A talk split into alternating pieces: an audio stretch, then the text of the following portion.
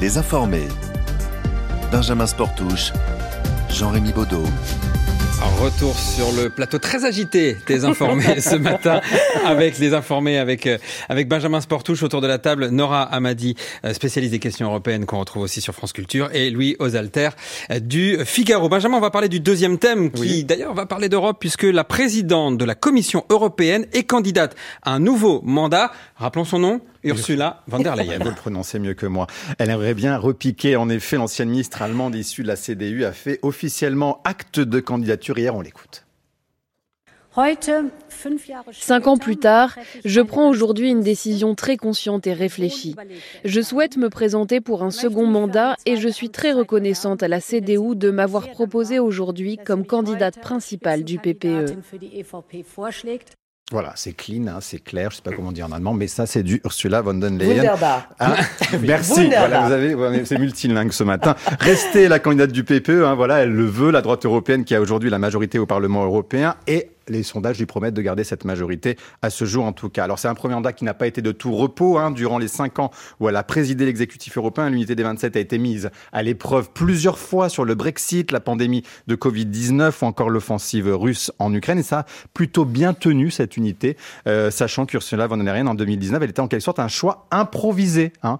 Donc c'est pas rien, elle s'en est plutôt pas dire euh, bien sortir, vous nous direz ce que vous allez en, vous en penser, mais est-ce qu'elle est vraiment adaptée aujourd'hui à la situation du moment, notamment face à la montée du nationalisme? Est-ce que son expérience peut être rassurante dans une Europe instable ou au contraire risque-t-elle de se transformer en un épouvantail favorable aux populistes? Alors avant de répondre à cette question, euh, peut-être Nora Madi, est-ce qu'on sait expliquer à nos auditeurs, téléspectateurs qui ne connaissent pas particulièrement Ursula von der Leyen ni le rôle de hmm. président de Commission européenne, à quoi ça sert? Qui est-elle Pourquoi Etc. Alors, il faut avoir en tête que euh, euh, alors on, on, va voter le 9 juin prochain pour le Parlement européen. Ça c'est comme l'Assemblée mmh. nationale. On a ce qu'on appelle un Conseil des États, donc ils sont 27. C'est quand on a des conseils, c'est tous les présidents, tous les premiers ministres qui se réunissent à Bruxelles. C'est l'équivalent du président de la République mais fois 27. Et donc Ursula von der Leyen, elle est la chef de l'exécutif. C'est l'équivalent d'un premier, d'un super mmh. premier ministre avec donc un collège de commissaires qui représenterait un gouvernement mais ça lui donne beaucoup de pouvoir? Ça lui donne quand même beaucoup de pouvoir. Ça lui donne quand même beaucoup de pouvoir, mais tout ceci est quand même globalement mis à l'épreuve et un peu corseté par le Conseil et donc par les États, et de l'autre côté par le Parlement européen, parce que c'est là aussi que c'est très différent de notre système. Tout ceci se décide dans ce qu'on appelle la codécision.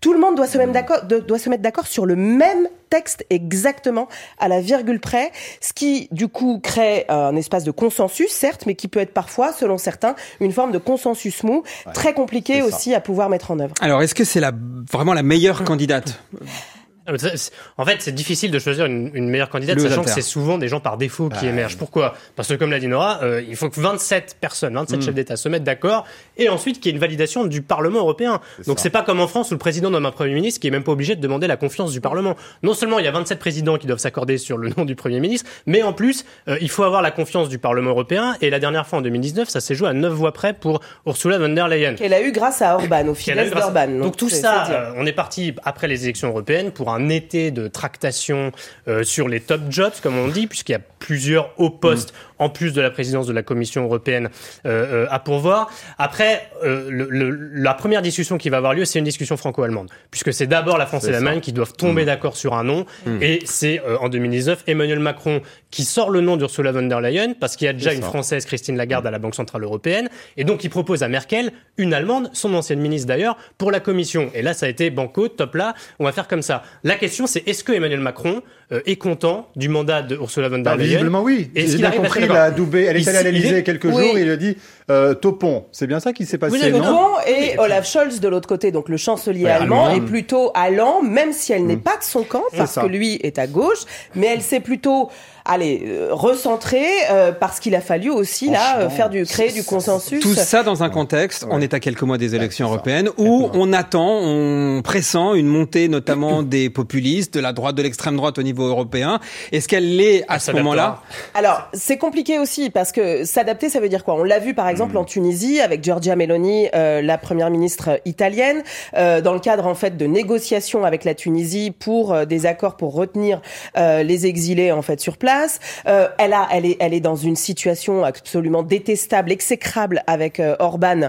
Euh, voilà, mais Orban, la dernière fois, c'est grâce aux voix d'Orban qu'elle avait pu être euh, élue. Donc là, on voit que ce qui va se jouer, c'est véritablement combien va compter euh, le, par, le futur Parlement de droite nationaliste xénophobe, qui ne vont certainement pas donner leur voix en fait à Ursula von der Leyen, mais de l'autre côté, et c'est peut-être là que ça va constituer un blocage, qu'est-ce qui va pouvoir sortir du chapeau derrière? On va pas réussir globalement à créer les conditions euh, de trouver quelqu'un qui soit susceptible en fait de contenter ben tout le monde. Mmh. Et le faiseur de roi sera peut-être en fait ce groupe conservateur réformiste euh, qui va peut-être prendre le plus de place. C'est toute la difficulté de cette Europe qui n'est pas fédérale, qui n'est pas fédérale, mais qui en même temps veut s'en donner l'apanage. C'est quand même ça. Hein, c'est ça. En fait, on prend une sorte de. Elle n'est absolument pas fédérale. C'est l'Europe des États et les États ne veulent pas lâcher de souveraineté. On prend, une femme qui est censée incarner euh, ces 27, mais en fait, on prend et vous l'avez dit le plus petit dénominateur commun et au, ça pas été au risque, au risque justement qu'on ait une forme de d'Europe de, un peu émolliente où on ne sait pas exactement où on va. C'est ça la difficulté. Et c'est par exemple, elle a été très active sur les vaccins, sur le plan de relance sur la, sur la dette pendant le Covid, sur les, achats de vaccins, sur l'Ukraine. Elle a globalement été. Euh, oui, mais en même temps, regardez le Green Deal, euh, ce pacte vert qui devait être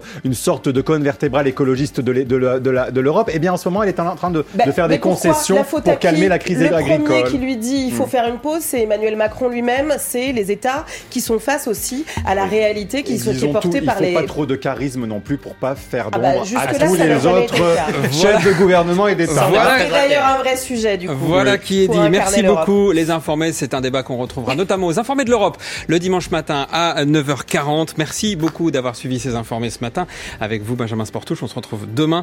Euh, Nora Amadi, euh, spécialiste des questions européennes, productrice à, France Culture et euh, Louis Osalter, journaliste politique au Figaro. Merci les informés d'avoir été ce matin avec nous, les informés qui reviennent ce soir à 20h.